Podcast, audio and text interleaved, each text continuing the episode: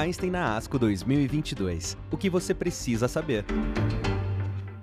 Olá, você que está nos ouvindo. Eu sou Orense Malete, oncologista do Hospital Israelita Albert Einstein e tenho o prazer de estar aqui com a doutora Ana Paula Cardoso, que também é oncologista do Hospital Israelita Albert Einstein, aqui de São Paulo, e do Hospital Vila Santa Catarina, e também com o Dr. Rodrigo Fogassi, que é oncologista do Hospital Israelita Albert Einstein de Goiânia. Gente vai conversar com você sobre a ASCO de 2022, especificamente os tópicos de tumores geniturinários não próstata. Então, Ana, eu gostaria que você conversasse com a gente sobre o que você achou de mais importante para tumores uroteliais nessa ASCO de 2022. Bom, obrigada, Oren. Olá, Rodrigo. Eu vou trazer então alguns resultados que eu achei interessante em termos de carcinoma urotelial, dando um destaque bastante especial para um achado, eu diria, foi um estudo que tentou encontrar aqui um biomarcador preditor de resposta a tratamento neoadjuvante para aqueles pacientes que vão precisar fazer tratamento com quimioterapia antes da cirurgia, ou seja, eram pacientes elegíveis para cirurgia com cistectomia, naquele estudo SWOG S13 e 14, eles receberiam cisplatina Genzar ou Dosden Semivac, e eles conseguiram construir um score baseado em metilação de DNA circulante, preditor de resposta em 80% dos pacientes. Então, os pacientes eles tinham o plasma coletado antes da primeira quimioterapia, depois da primeira quimioterapia, e isso combinado a presença coletada também de DNA dentro da bexiga, foram capazes aí de construir um score preditor de resposta em 80% dos pacientes. Eu acho bastante interessante esse estudo, porque é uma tecnologia inovadora, que eu não sei quando que aí tem a possibilidade disso chegar aqui para a gente ou não, mas pode salvar muitos pacientes de um tratamento tóxico, que é a quimioterapia neoadjuvante, que dá um benefício relativamente pequeno quando se fala de todos os pacientes, né? Então, é, eu acredito que foi um estudo interessante que vale a pena dar uma olhada termos de doença metastática, eu daria destaque para o estudo chamado COSMIC 021, que é um estudo com várias cortes de outros, inclusive tumores sólidos já apresentados previamente. Nós vamos falar aqui apenas das cortes de carcinoma urotelial que foram apresentados pelo Sumantapol nessa ASCO de 2022, da combinação de cabozantinib com atezolizumab as cortes número 3, número 4 e número 5. Os cortes número 3 e número 4 eram pacientes que não haviam recebido previamente tratamentos. Inclusive, a corte número 3 eram de pacientes inelegíveis para platina e a corte número 4 elegíveis à platina. E a corte número 5, pacientes que tinham recebido imunoterapia, uma ou duas linhas de tratamento. De destaque, eu daria que são todas terapias livres de platina para pacientes que poderiam, inclusive, receber platina, mas é uma alternativa de tratamento, uma combinação de tratamento que mostrou ser eficaz e bem tolerada, com taxas de resposta interessantes, menores do que quimioterapia, porém com intervalo de sobrevida livre de progressão e sobrevida global semelhantes ao obtido por quimioterapia. Então, queria só destacar esse estudo como um estudo importante que mais para frente pode trazer mais uma opção de tratamento para esses pacientes, especialmente na corte número 5, aonde pacientes que já haviam recebido imunoterapia receberam tiveram uma taxa de resposta considerada aí baixa, em torno de 10%, porém uma sobrevida global também interessante, em torno de oito meses. E a gente nunca tinha visto resultado pós-tratamento prévio com imunoterapia, então torna esse estudo interessante. Outro estudo interessante da doença metastática também é o estudo Atlantis, que é um estudo de fase 2. É um estudo que mostra o resultado de uma terapia de manutenção, ou seja, pós-tratamento de primeira linha, baseado em platina, aqueles pacientes que têm doença estável ou resposta parcial ou até resposta completa foram submetidos a tratamento com cabozantinib. Na época ainda não havia sido apresentados dados de avelumab de manutenção. Então, após janeiro de 21, quando a gente teve a aprovação de avelumab na Europa, esse estudo foi, inclusive, interrompido precocemente. Os dados são negativos em relação a cabozantinib de manutenção nesse cenário. Outros dois estudos que eu só daria destaque para a gente prestar atenção nos resultados que vão chegar, eu acho que logo em breve, no cenário da doença não músculo invasiva. Então, o estudo GUILT 3032, que apresenta os resultados do superagonista de interleucina 5 combinado a BCG numa população BCG refratária com doença não músculo invasiva. Então, eles apresentam resultados muito interessantes em termos de taxa de resposta completa e duração de resposta completa em dois anos de até 45%. Se você comparar com os dados que a gente tem nesse cenário para pacientes com carcinoma insípito, refratário a BCG, que é com pembrolizumab, os resultados de pembrolizumab são de 20% em um ano de taxa de resposta completa, então também torna essa combinação bastante interessante a longo prazo. E, por fim, uma outra combinação que também deve posteriormente ser exibida com maior firmeza, que é os resultados do estudo TRUST-02, o Immunopreserve, apresenta também a combinação de duas novas drogas. Esse estudo é um pouco diferente, porque ele apresenta os dados da doença não músculo invasiva, mas doença múltipla que não foi possível ser ressecada na cirurgia. Então, esses eram pacientes que eram elegíveis para cistectomia e receberam, porém, uma terapia sistêmica, a combinação de um inibidor de PD1, o tislelizumab combinado a nab-paclitaxel, de uma maneira sistêmica, né? E também apresentando dados bastante interessantes, tanto em termos de taxa de resposta completa, manutenção de taxa de resposta completa e o dado principal em termos de preservação de bexiga, ou seja, pacientes que não foi necessário retirar a bexiga, que é o principal objetivo nessa doença. Então, acho que são os principais dados que eu vi na ASCO em termos de carcinoma urotelial, Oren. Ótimo. E, Rodrigo, fala pra gente o que você viu de mais importante em termos de tumores renais nessa ASCO de 2022. Olá, Oren, olá, Ana, olá a todos que nos ouvem. Bom, com relação aos tumores renais, a gente teve um estudo que, na minha visão, foi um estudo interessante, não é uma mudança de prática clínica, mas foi interessante. O estudo Everest, que é um estudo fase 3, novamente é, são as tentativas a gente encontrar o um melhor tratamento para o paciente renal após a cirurgia, após a nefrectomia. Só retomando, a gente sabe da, historicamente dos estudos, Assure, Search, Protect, Atlas, o S-Track e o Keynote 564, Dois desses últimos deram sobrevida livre de progressão, mas até hoje nenhum deu ganho de sobrevida global. É, o estudo Keynote 564 demonstrou né, que a realização da imunoterapia em pacientes de alto risco traz ganho de sobrevida livre de progressão. E o objetivo atual desse estudo do Everest era ver com realização ao uso do emitor, o everolimo adjuvante em pacientes de alto risco. E esse estudo foi desenhado da seguinte maneira: eles dividiram os pacientes após a cirurgia em pacientes de alto, alto risco, ou seja, muito alto risco, ou risco intermediário alto. Todos os pacientes que fossem grau 3 para cima, ou se fossem grau 1, pelo menos T3, eles eram incluídos no estudo.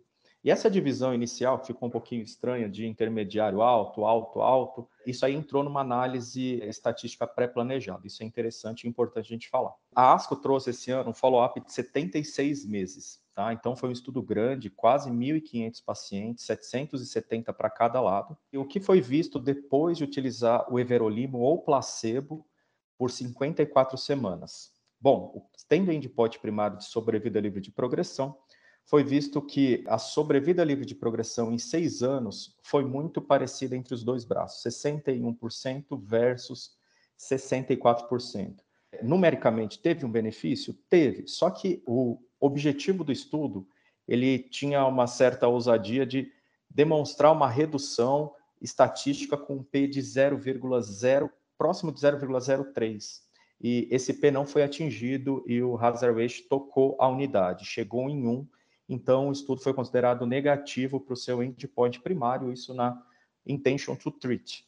Só que quando a gente olha a população de muito alto risco, tá, que são pacientes T3 para cima, ou grau 3 para cima, ou linfonodos positivos, aparentemente teve um benefício do everolimo por 54 semanas. Obviamente que assim, esse benefício foi uma redução do risco de 21%, de risco de recorrência. Eles tentaram aí no estudo demonstrar que ele poderia ser positivo, porque era uma análise sobre grupo pré-planejada, mas a gente tem que olhar esses dados sempre com muita cautela. Então, esse aqui é um estudo que eu considerei importante trazer aqui para vocês. Tá? Outro estudo que eu trouxe foi um estudo de fase 2, é uma atualização de um follow-up de dois anos, que é o Light Spark. É um estudo de uma medicação, o Belzutifan. Belzutifan ele é utilizado, ele é o inibidor do RIF2-alfa para aqueles pacientes que têm a síndrome de von Hippel-Lindau, que sabe que esses pacientes evoluem com tumores renais, com hemangiomas, com tumores neuroendócrinos de pâncreas. E é um estudo fase 2 de braço único, e os pacientes eles tinham que ter doença, interessante, não metastático. Eles queriam ver, na verdade, a taxa de resposta na doença primária. Foram 61 pacientes e a taxa de resposta dessa medicação, taxa de resposta global foi de 60%, sendo 3% de resposta patológica completa 38% de resposta em sistema nervoso central. E o que foi mais interessante, na minha opinião, nesse dado, nessa droga, é que a gente sabe que esses pacientes também têm lesões em sistema nervoso. E essas lesões em sistema nervoso tiveram uma taxa de resposta é, de 38%, e as do pâncreas, PENETs de pâncreas, tiveram uma taxa de resposta de 90%. Então, realmente, essa droga é uma droga aparentemente ativa. Cada vez mais nos congressos a gente tem visto saírem essas drogas, esses inibidores de RIF2-alfa, para esse grupo de pacientes que tem essas doenças agressivas. Bom, outro estudo que eu trago é o Calypso Trial. Foi um estudo fase 2 de três braços. Um estudo também interessante que é difícil a gente encontrar esse paciente na prática clínica atualmente, porque a prática clínica mudou, né? A gente sabe que a primeira linha dos pacientes é a realização de imunoterapia. Mas, para aqueles pacientes que estavam aí em resposta até hoje, digamos, vai ter, uns pacientes perdidos aí com respostas ainda duradouras com os TKIs na primeira linha, o que fazer com esses pacientes na segunda linha? O que, que eles viram então? Foi um estudo apresentado do Dr. Pauls. A realização pós-TKI de ou durvalumab ou durvalumab associado com tremelimumab, que é o anti-CTLA4, ou durvalumab mais savolitinib, que é o inibidor do MET. Então, ele tentou fazer essa, essa avaliação com endpoint primário de taxa de resposta. A maioria desses pacientes tinham o IMDC risco intermediário. E o que foi visto é que o durvalumab teve uma taxa de resposta somente de 10%, o durva mais o treme a taxa de resposta foi de 28%, e o Durva mais o savolitinib, que é o inibidor do MET, de 13%. E o que é interessante é a gente ver que o fato dos pacientes terem a alteração do MET não aumentou a taxa de resposta quando a gente usa o inibidor do MET. Então, isso é uma coisa que a gente já precisa ficar de olho. Mas os pacientes que tinham PDL1 positivo, parece que realmente utilizar o durvalumab teve uma taxa de resposta de 33%. Então, é o que a gente acaba muitas vezes utilizando na segunda linha, os pacientes que utilizaram TKI na primeira, a gente parte para imunoterapia na segunda linha, e o que está demonstrando nesse estudo é que aparentemente associar com outras drogas, por exemplo, ou o inibidor do anti-CTLA4 ou inibidor do MET, não tem grandes benefícios.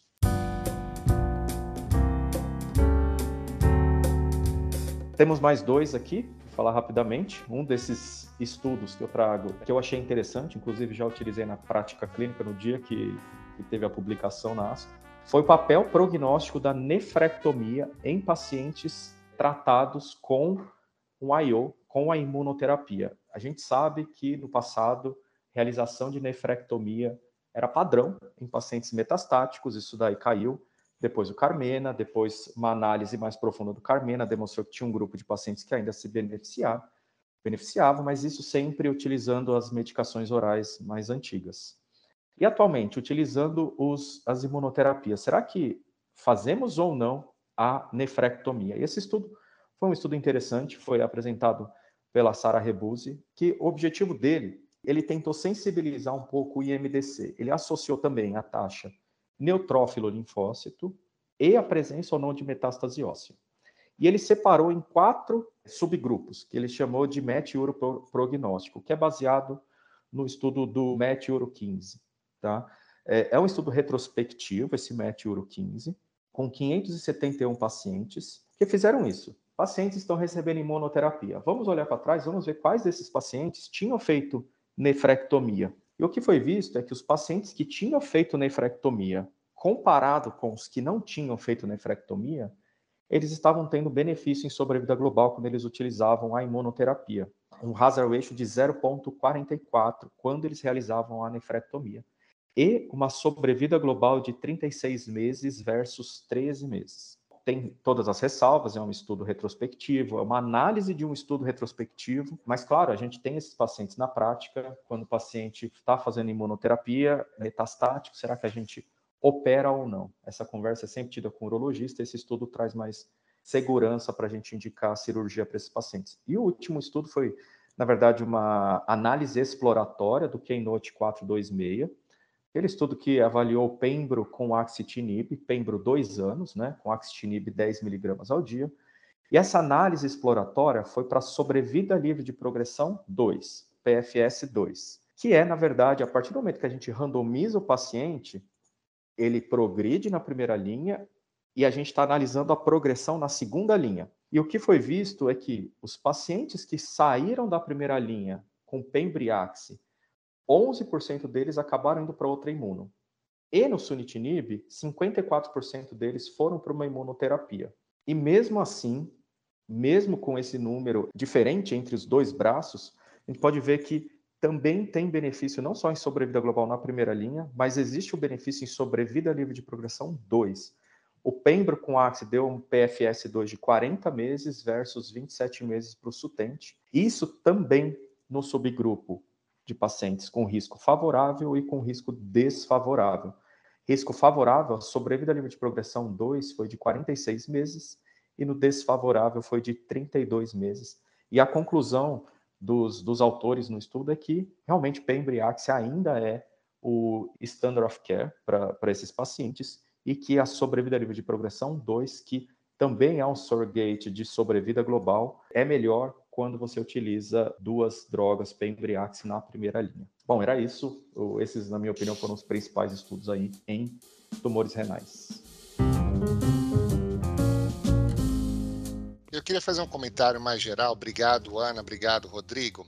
Eu acho que a ASCO desse ano serve mais para a gente ficar de olho no futuro, o que, que mais a gente vai poder trazer para os nossos pacientes diferente de já ter mudado a nossa conduta no dia seguinte da volta de Chicago. Eu acho que, pra, em, em termos de vistas de tumores uroteliais, ficou-se assim claro que existe uma pesquisa de biomarcadores.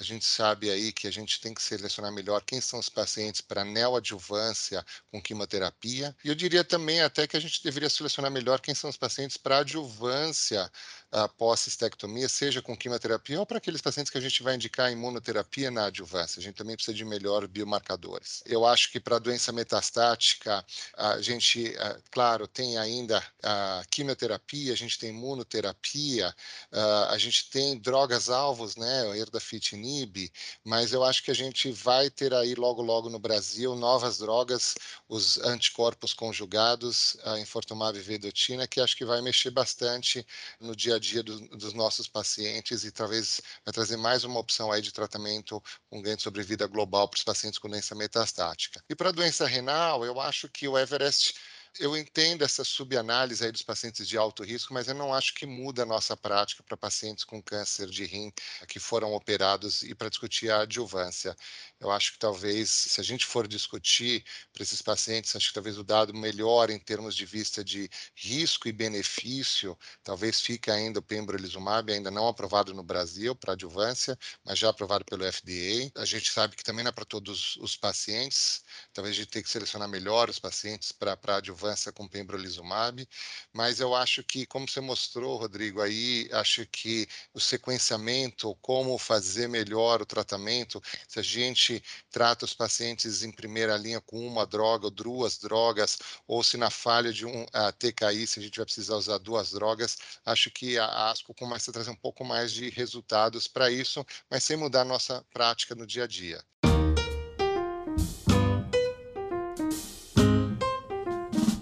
Queria agradecer mais uma vez a presença de vocês dois. Eu acho que foi realmente muito útil aqui a, a apresentação e a gente continua conversando com isso entre a gente e com os nossos pacientes.